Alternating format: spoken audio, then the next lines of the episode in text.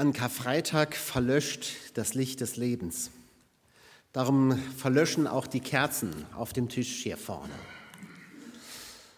Wir haben eben in diesem Auszug aus dem Buch die ganze Härte und Brutalität der Kreuzigung vernommen. Und manchmal ist das vielleicht ganz gut, wenn uns das wieder zu Bewusstsein kommt, was es für Jesus bedeutet hat, diesen Weg zu gehen. Ich lese aus dem Evangelium nach, Marco, äh, nach äh, Lukas aus Kapitel 24 ab Vers 32. Zusammen mit Jesus wurden auch zwei Verbrecher zur Hinrichtung geführt. Als sie an die Stelle kamen, die Schädel genannt wird, kreuzigten sie ihn und die beiden Verbrecher, den einen rechts und den anderen links von ihm. Jesus sagte, Vater, vergib ihnen, denn sie wissen nicht, was sie tun. Aber die Soldaten verlusten seine Kleider unter sich. Das Volk stand da und sah zu. Ihre führenden Männer aber spotteten. Anderen hat er geholfen, jetzt soll er sich selbst helfen, wenn er wirklich der Auserwählte Gottes ist, der von Gott gesandte Messias. Auch die Soldaten verspotteten ihn. Sie brachten ihm sauren Wein und sagten, wenn du der König der Juden bist, dann hilf dir selbst. Über ihm hatte man eine Tafel angebracht, darauf stand, dies ist der König der Juden. Einer der beiden Verbrecher höhnte, bist du nun der Messias oder nicht? Dann hilf dir selbst und auch uns. Doch der andere fuhr ihn an. Nimmst du Gott immer noch nicht ernst? Du bist doch genauso zum Tod verurteilt wie er, aber du bist es mit Recht. Wir beide bekommen den Lohn für das, was wir getan haben aber der da hat nichts Unrechtes getan. Dann sagte er, Jesus, denk an mich, wenn du deine Herrschaft antrittst. Jesus erwiderte ihm, ich versichere dir, heute noch wirst du mit mir im Paradies sein. Gegen zwölf Uhr mittags wurde plötzlich der Himmel über dem ganzen Land dunkel. Das dauerte bis drei Uhr nachmittags. Die Sonne hatte sich verfinstert. Dann riss der Vorhang im Tempel mitten entzwei. Jesus rief laut, Vater, in deine Hände gebe ich meinen Geist. Mit diesen Worten starb er. Als der Hauptmann ihn so sterben sah, gab er Gott die Ehre und sagte, dieser Mann war wirklich ein Gerechter. Und die vielen Leute, die zu dem Schauspiel der Kreuzigung gekommen waren und alles miterlebt hatten, schlugen sich an die Brust und kehrten voller Reue in die Stadt zurück. Aber alle, die mit Jesus bekannt gewesen waren, standen weit ab, darunter auch die Frauen, die ihm seit der Zeit seines Wirkens in Galiläa gefolgt waren. Sie hatten alles mit angesehen. Lukas war Arzt und als Arzt interessieren ihn nicht so sehr die Details der Kreuzigung. Er erspart uns jegliche Beschreibung des Kreuzigungsgeschehens. Wie gesagt, es ist manchmal gar nicht so verkehrt, wenn wir wissen, was da eigentlich passiert ist und was, was Jesus wirklich erlitten hat. Aber Lukas tut das nicht. Er beschreibt die Dinge ganz knapp. Wir erfahren gar nicht so genau, wie die Soldaten das alles gemacht haben. Mit nur einem Satz benennt er die ganze Szene. Sie kreuzigten ihn. Und jeder, der damals gelebt hat, hat auch gewusst, was das bedeutet hat. Denn das Bild, das hatten die Menschen damals oft genug gesehen. Aber wie die Leute auf die Kreuzigung reagieren, die Menschen, die sind für Lukas viel interessanter. Da, das schildert er viel ausführlicher. Der Schwerpunkt liegt darauf, nicht so sehr auf dem äußeren Hergang. Und die Menschen reagieren eben sehr, sehr unterschiedlich. Manche mit Gleichgültigkeit, die stehen nur da. Manche werden wahrscheinlich auch aus Sensationslust gekommen sein oder eben zum Spott. Vor allem vom Spott erzählt Lukas. Dreimal Spott. Drei unterschiedliche Worte werden im Griechischen dafür gebraucht. Von den Oberen, die da stehen, der religiösen Elite, wird ein Wort gebraucht, das so viel heißt wie die Nase rümpfen, jemanden verhöhnen oder verspotten. Die Soldaten, die schätzen ihn gering, gering schätzen, verachten ist das Wort, das hier steht. Und der Verbrecher, der benutzt ein Wort, ein griechisches Wort, das wir im Deutschen auch kennen, von dem Wort Blasphemie. Also eigentlich sagte, heißt es, er lästerte ihn, er beleidigt ihn. Jesus erfährt die ganze Bandbreite des Spottes, die ganze Bandbreite der Verachtung der Menschen, die ganze Bandbreite ihrer Abneigung. Und obwohl sie gerade vor ihm stehen, sind sie ihm alle so fern, im Herzen so fern. Wer spottet, der braucht eine Distanz zu den Dingen. Und durch ihren Spott zeigen die Menschen, wie weit sie von Jesus weg sind. Das sind die Frommen, die Oberen. Andern hat er geholfen, sagen sie. Und sie meinen damit, naja, aber sich selbst eben nicht. Er ist ein hilfloser Helfer letztlich.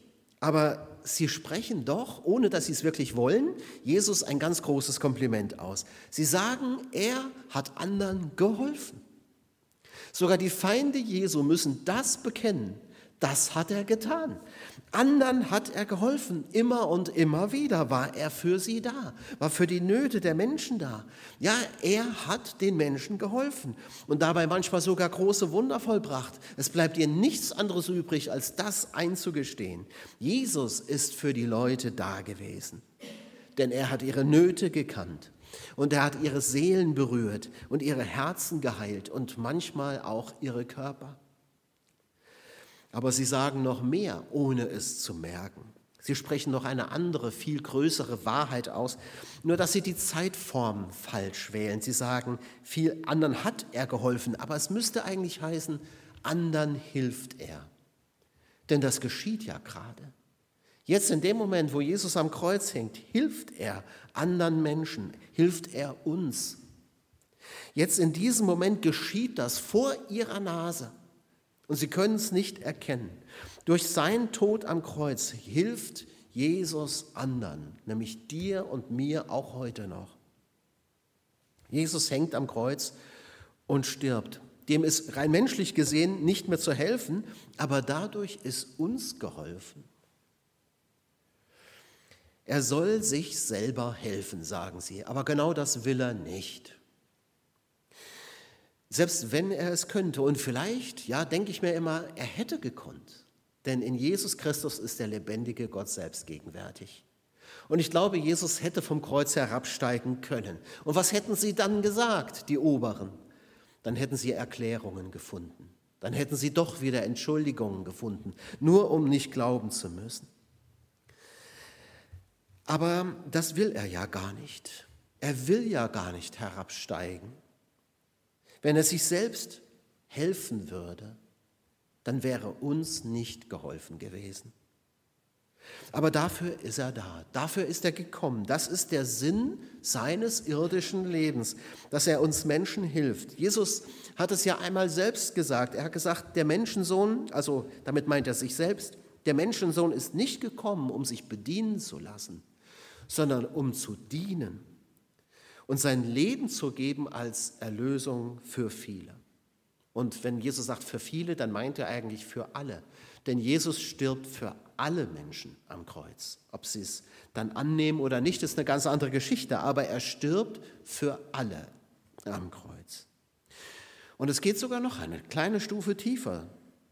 Das Wort, das wir gewöhnlich mit helfen übersetzen, bedeutet eigentlich retten. Andere hat er gerettet, er rette nun sich selbst, sagen also die Oberen. Retten tut man ja jemand, der in einer hoffnungslosen Lage ist, aus der er sich selber nicht mehr befreien kann. Der muss gerettet werden. Und genau das ist das, was hier am Kreuz geschieht. Jesus wird am Kreuz zum Retter. Auf Griechisch heißt das Soter. Und ich, ich, ihr kennt ja wahrscheinlich das alte Zeichen der Christen, das ist ja der Fisch. Äh, und eigentlich ist das ja merkwürdig, denn man müsste da erwarten, dass, dass vielleicht das Lamm oder so das Zeichen für Christus ist. Ja, Christus wird ja oft mit dem Lamm verglichen, aber es ist der Fisch, weil in den Buchstaben, in den griechischen Buchstaben des äh, Wortes für Fisch eine Botschaft steckt. Jesus Christus, Gottes Sohn, Retter. Das heißen die, die Buchstaben des griechischen Wortes Ichtys, ausgesprochen.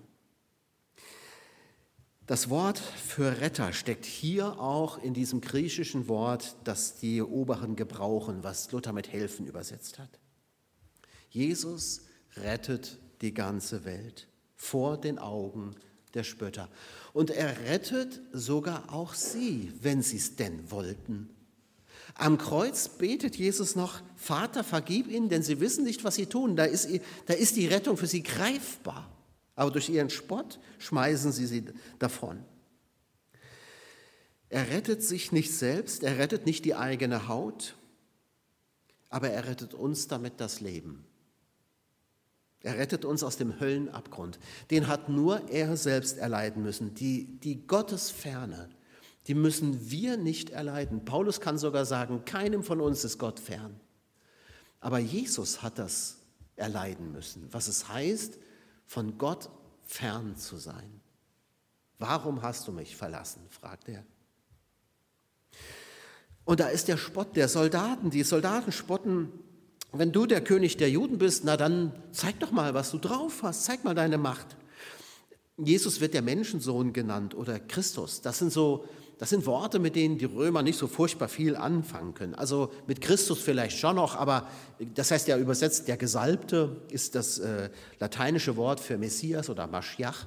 Der Gesalbte, damit, das, da können Sie sich vielleicht noch irgendwas drunter vorstellen, aber, aber Menschensohn, das ist so, das ist nichts für die, aber auf der Tafel steht ja drauf, König der Juden. Ah, der König. Ja, damit können die Römer auch was anfangen. Denn Könige kennen sie. Sie kennen natürlich den Kaiser in Rom, natürlich nicht persönlich, aber den kennen sie. Und jetzt, jetzt steht da, das soll also der König sein? Darauf können sie nur mit Verachtung reagieren. Ein König, ein König, ein Kaiser muss doch Macht haben. Aber was ist denn das hier, bitteschön? Der ist ja grandios gescheitert. Der kann ja überhaupt nichts. Der hat ja überhaupt keine Power, kein Durchsetzungsvermögen. Da, da müssten doch die anderen vor ihm auf die Knie gehen. Und jetzt geht er vor uns auf die Knie. Jetzt hängt er da am Kreuz. Und wir, wir Soldaten, wir kleinen Fische, wir konnten mit dem machen, was wir wollten. Wir konnten ihn anspucken. Wie will ein König denn sowas dulden? Der Kaiser in Rom, das ist mal ein Kaiser, das ist mal ein Machthaber, der, wenn der was tut, dann bewegt sich was. Die Kaiser haben die Welt erobert, aber der, der da, den verachten sie. Und dabei, ja, sie können es ja auch gar nicht sehen, dass Jesus auch ihr König ist und wie mächtig er ist.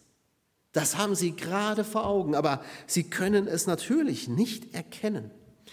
Denn wie stark muss dieser Jesus sein, wie mächtig muss er sein, dass er in diesem Moment die Sünde der ganzen Welt trägt. Wie viel Macht gehört dazu? Ich sage es mal auch etwas platt, im Vorgriff auch schon auf Sonntag. Wie mächtig muss einer sein, dass er es sich leisten kann zu sterben? Die Kaiser in Rom, die können nicht mal ihre eigene Sünde tragen. Das wollen sie ja natürlich auch nicht. Aber selbst wenn sie es wollten, sie könnten es gar nicht. Jeder von uns Menschen zerbricht unter seiner eigenen Schuld. Aber auf Jesus liegt die Schuld der ganzen Welt. Wie mächtig muss der sein? Wie stark? Und dieser König ist auch ihr König. Und das ist, darum ist das ein Irrtum, was auf dem Schild steht. Er ist ja gar nicht nur der König der Juden, er ist der König der ganzen Welt, wenn auch freilich hier in kläglicher Gestalt. Die Soldaten, die wissen das natürlich nicht, das macht ihre Tat aber auch nicht menschlicher. Sie spotten über Jesus, so wie, wie wenn, wenn so kleine Kinder sich streiten und prügeln, ja, und der, der unterlegene Kontrahent, der liegt dann schon am Boden und man tritt nochmal ordentlich nach. So sind sie auch, sie treten nochmal ordentlich nach, weil sie ihn so verachten. Und dabei hängt da der König der Welt, vor dem auch der Kaiser in Rom und jeder Kaiser und jeder Mächtige sich einmal beugen muss. Die Knie aller werden sich einmal beugen müssen vor Jesus Christus. Und jede Zunge wird es bekennen müssen, dass er der Herr ist, ganz allein. Und dann ist er der Spott des Verbrechers.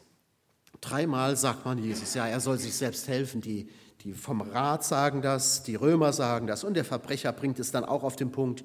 Er sagt, wenn du der Messias bist und der weiß, was das heißt, Messias, dann hilf dir selbst und wenn du schon dabei bist, dann kannst du uns auch gerade helfen. Aber das geht nicht. Der Verbrecher zeigt, dass Not nicht unbedingt beten lehrt. Selbst wenn Gott unmittelbar neben uns ist. Er spottet auch, er ist uneinsichtig bis zum Ende. Mein Vater hat mir mal erzählt, dass er am, Sterbebett seines Schwiegervaters, also meines Opas, war und ihm am Sterbebett noch einmal versucht hat, Jesus nahe zu bringen. Und eine, eines der letzten Worte meines Opas war, geh fort mit dem Kappes. Was auf Saarländischer, also übersetzt heißt, geh fort mit dem Quatsch. Er wollte es nicht. Und sie hier vielleicht, er kann es vielleicht auch nicht sehen, aber er sagt im Grunde auch, hör auf mit dem Unsinn. Die Not lehrt manchmal auch den Spott. Die, Not lehrt nicht immer beten.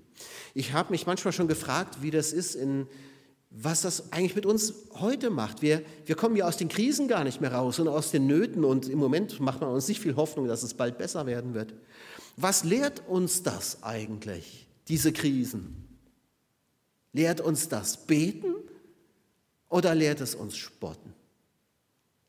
Bringt uns das auf die Knie vor dem einen Herrn Jesus Christus oder schimpfen wir auf ihn und sagen, der, der kann uns ja gar nicht helfen? Wenn es Gott gibt, warum tut er das? Warum lässt er das alles zu? So kann man ja auch reagieren.